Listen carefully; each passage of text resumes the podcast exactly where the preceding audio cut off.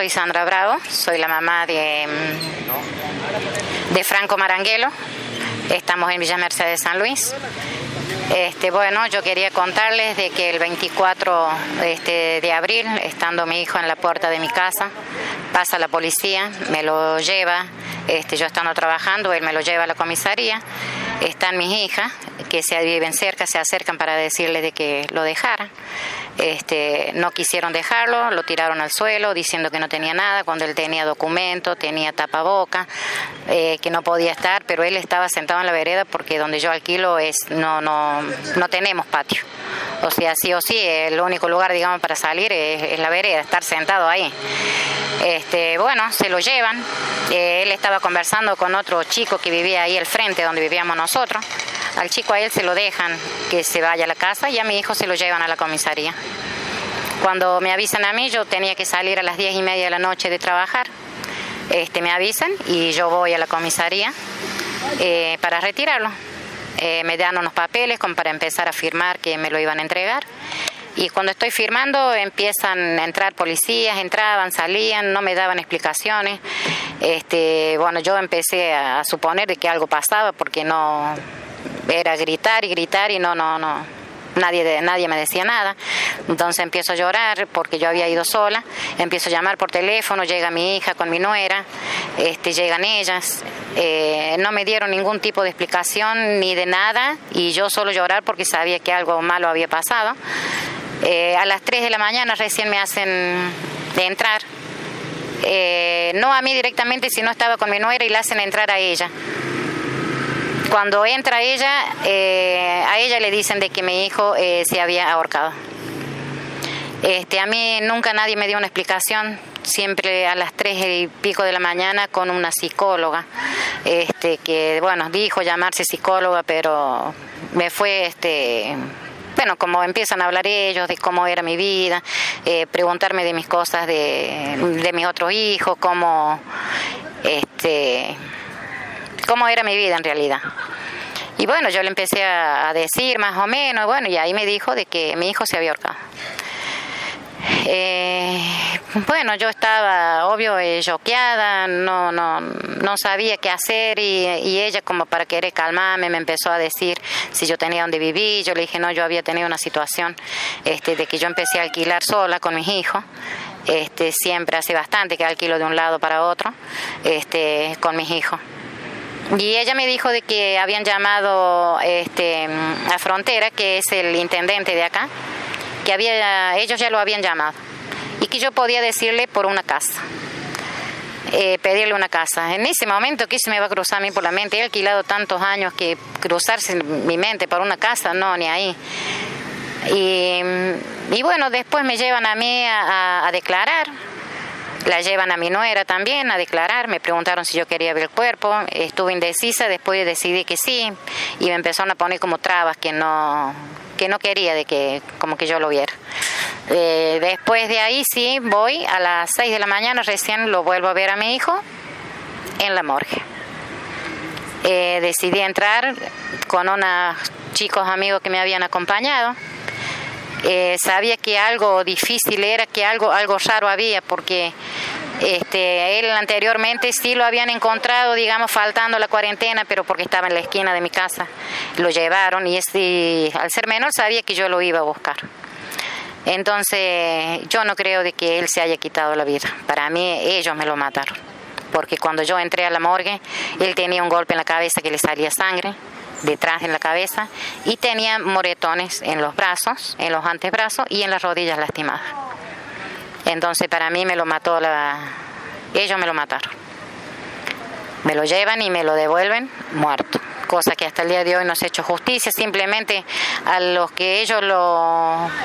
A los policías lo sacaron, digamos, de, la, de su fuerza lo sacaron. Pero más nada que eso. Así que ahora está, bueno, que ellos tienen que declarar, tienen su, sus abogados, todo, pero todavía no pasa nada, seguimos esperando y, espero que se haga, que se haga justicia. Eh, Franco vivía conmigo, este, yo vivo con, con él vivía y con mi nene más chiquito. Él iba a la escuela, por un tiempo cuando yo empecé a alquilar, él deja la escuela para empezar a trabajar, para tratar de ayudarme. Este, salía a las calles para limpiar autos, por ahí la policía lo dejaba, por ahí lo corría. Este, y él era el único, digamos, sostén que yo tenía que me podía dar una ayuda. Eh, era dócil, le gustaba, o sea, conmigo era el que él realmente estaba conmigo todo el tiempo, era de ayudarme, eh, decir yo voy a lavar y él me preparaba la comida. Este, salíamos a comprar juntos, inclusive ese día que yo entro a trabajar la mañana, este, se había terminado el gas, lo fuimos juntos a comprar, le dejé para la comida. Él, no tener, él no tenía celular, eh, únicamente yo le, con el mío yo se lo prestaba a él este, y él podía comunicarse, digamos, con sus amigas o sí amigas. Y él, justamente ese día yo antes de irme a trabajar, que tomamos unos mates, estaba con una de, las chicas conversando y él dijo de que cuando yo saliera de trabajar iba a seguir la, conversación con esta, con esta chica. Este, por eso para mí es imposible de que una persona que, la lleven, que se quiera quitar la vida. Este, teniendo ya programados otras cositas más de, que teníamos pensado de viajar, este, muchas cosas, entonces para mí era imposible, pero era mi compañero. Él era el que siempre estaba conmigo y, y bueno, y como ya les, conté, me lo arrebató, me lo mataron, porque es algo de que uno no está prevista para esas cosas. Este, bueno, cuando es algo, no sé, pero una enfermedad, pero él me lo sacaron de, de repente, de yo de irme a trabajar, venir y querer encontrarlo en mi casa y no poder tenerlo y verlo recién a las 6 de la mañana en una morgue y muerto. Entonces yo lo único que quiero es, es justicia, porque hasta el día de hoy nunca nadie este, se acercó para pedirme disculpas, ni el jefe de la policía, ni nunca nadie, ni a darme una explicación, ni siquiera en ese momento, porque estando en la comisaría, este, este, cuando yo insistí para entrar, este, ellos me dijeron de que me calmara porque si no me iban a llevar detenida también a mí, con mis hijos. Así que, y bueno, después se largó el agua, empezaron a llegar los medios y yo me entero más por los medios, porque ya empezaron a llegar, yo estando en la comisaría, empezaron a llegar los medios y hablaban de eso una persona de que se había ahorcado.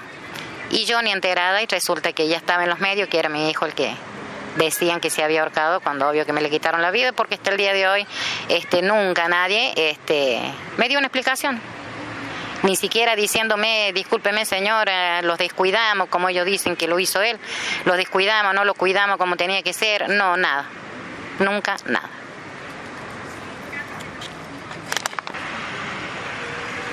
Eh, bueno, lo que yo todavía no me explico de que en ese momento estando yo hacen entrar a mi nuera para que reconociera el cuerpo este, cuando ella entra, que también fue como una sorpresa, porque pensaba que le iban a decir, no sé, otra cosa, o lo vamos a dejar detenido un ratito más o algo, y se encuentra con el panorama de que él estaba medio semisentado. Cuando dicen ellos mismos, la policía, de que ellos trataron de, reanimarlo, pero estaba medio sentado. Estaba el lugar, no tenía luz, no tenía zapatillas puestas él y te había agua en el piso eh, como inundado en el lugar donde lo tenían alojado. Y mi nuera lo ve que tenía golpes en la, en la rodilla. Este, si a una persona le llevan, ¿por qué lo tenían descalzo? ¿Por qué el lugar estaba oscuro? Si es un lugar donde tienen que resguardar al, al menor, que supuestamente lo llevan, ellos son los que tienen que cuidarlo. O sea que es un lugar inhumano donde lo llevaron porque no lo cuidaron, porque me lo mataron ellos y porque de la forma de que estaba. Una persona, dijeron que cuando una persona se ahorca de que se hace encima, este, a mí no sé si fue error del, forense cuando este, fui, y a mí me entregaron la ropa y la ropa no estaba sucia. Jamás estaba la ropa sucia, no se había hecho encima ni nada. Y no tenía zapatilla y el lugar estaba oscuro y había agua. Por eso para mí fue la policía que me lo mató, eso estoy segurísima. Muy segura de eso. Bueno, yo en este momento de cuando pasó todo esto, eh, yo no sabía qué hacer. Este, y gracias a la gente esa que me acompañó, la pareja que me acompañó en ese momento, que me dijeron que tenía que hacer algo porque no era normal de que se hubiera ahorcado, eh, teniendo, saliéndole sangre de la cabeza y teniendo los moretones que tenían antebrazos y piernas. Entonces ellos me ayudaron de buscar un abogado. En ese momento, bueno, el abogado que estuvo en ese momento es como que no me gustó mucho. Este, no, no, no me cerraba y después se ofreció este, el doctor Gustavo Tegui, que es él el que me sigue hasta ahora, eh, que seguimos todo, digamos, todos los pasos que, que tenemos que seguir para ver si así se puede hacer justicia y bueno, que si son culpables, que son culpables, que vayan presos. Cosas de que no lo creo porque son la policía. Ojalá tenga suerte de que, sea, que se haga justicia. En el 4 de diciembre, cuando fue cumpleaños de Franco, yo siempre me pongo mal, me altero porque es obvio de que no lo tengo a él para festejarlo. Eh, ese día lo, soñé de que yo estaba, estaba durmiendo, de que él viene, eh, se aparece, se acuesta a la par mía, me da un beso y me abraza. Y eso para mí fue como, no sé, fue una alegría, como que algo realmente, como que hubiera sido real. Y me levanté bien, este, pienso que esa fue una comunicación este, como que él diciéndome de que me quede tranquila. Pero no, si yo siento de que él en cada momento difícil de mi vida, él me, acompaña.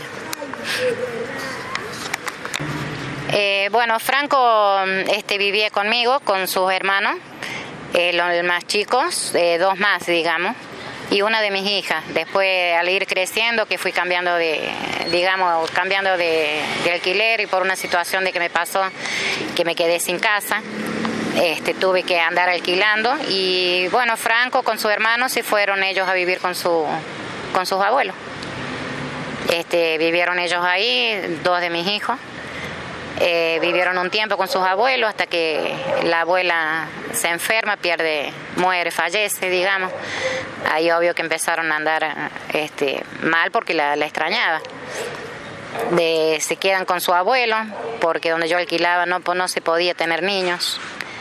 Eh, solamente me llevo al bebé y ellos quedan con ella, pero los fines de semana los abuelos me llevaban a Franco y a su hermano para que estuvieran conmigo. Eh, comíamos todo y después la tardecita ellos lo sabían ir a buscar.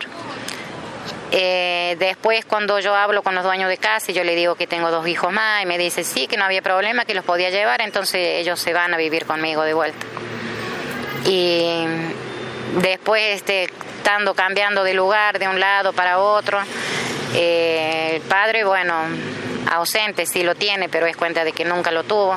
A mí me ayudaban mucho sus abuelos, de parte de, paternos. Ellos me ayudaban muy mucho a mí. Cuando Franco se va conmigo, el más chico, la abuela llorando porque se había encariñado muy mucho, decide el más chico quedarse con ellos. Y de ahí Franco empezó a quedarse este, conmigo y donde él iba a la escuela, estudiaba y después, bueno, por motivos de que yo sola con ellos no podía, entonces él decide dejar la escuela y, y empezar a trabajar para, para ayudarme tenía una buena relación con sus hermanas, eh, que son tres mujeres. Eh, con una, bueno, hacía bastante de que no se veía porque está, está viviendo fuera de acá.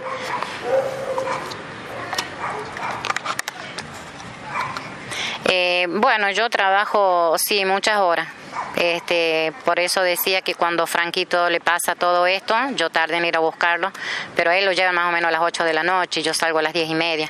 He trabajado 12 horas, cuido abuelita. Eh, trabajo sí 12 horas. Este, hace poco quedé sin trabajo porque este, falleció la abuela. Bueno, gracias a Dios conseguí otro trabajito más. Eh, que trabajo también y bueno, mi hijo el menor que tiene 10 años y a veces lo tengo que dejar con una amiga, eh, a veces se lo lleva el padre, a veces la abuela, con gente de que sé que me lo cuida bien, porque para yo poder trabajar porque no tengo ayuda de, de nadie soy sola nada más que, y encima alquilo, muchos años que estoy alquilando.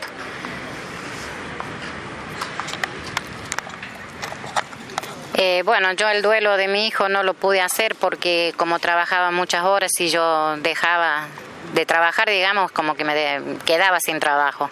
Entonces yo él no lo pude hacer este duelo. Estuve en una semana y yo tuve que sacar fuerza de donde sea por mis otros hijos, por mi hijo menor y ir a trabajar.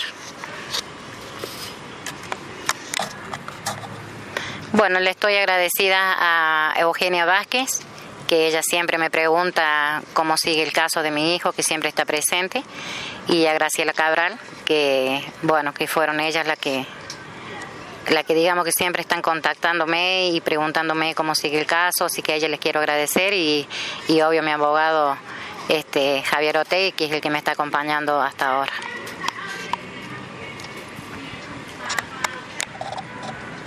Eh, bueno, para los que no saben quién es Eugenia Vázquez, ella también es familiar de, fallecidos.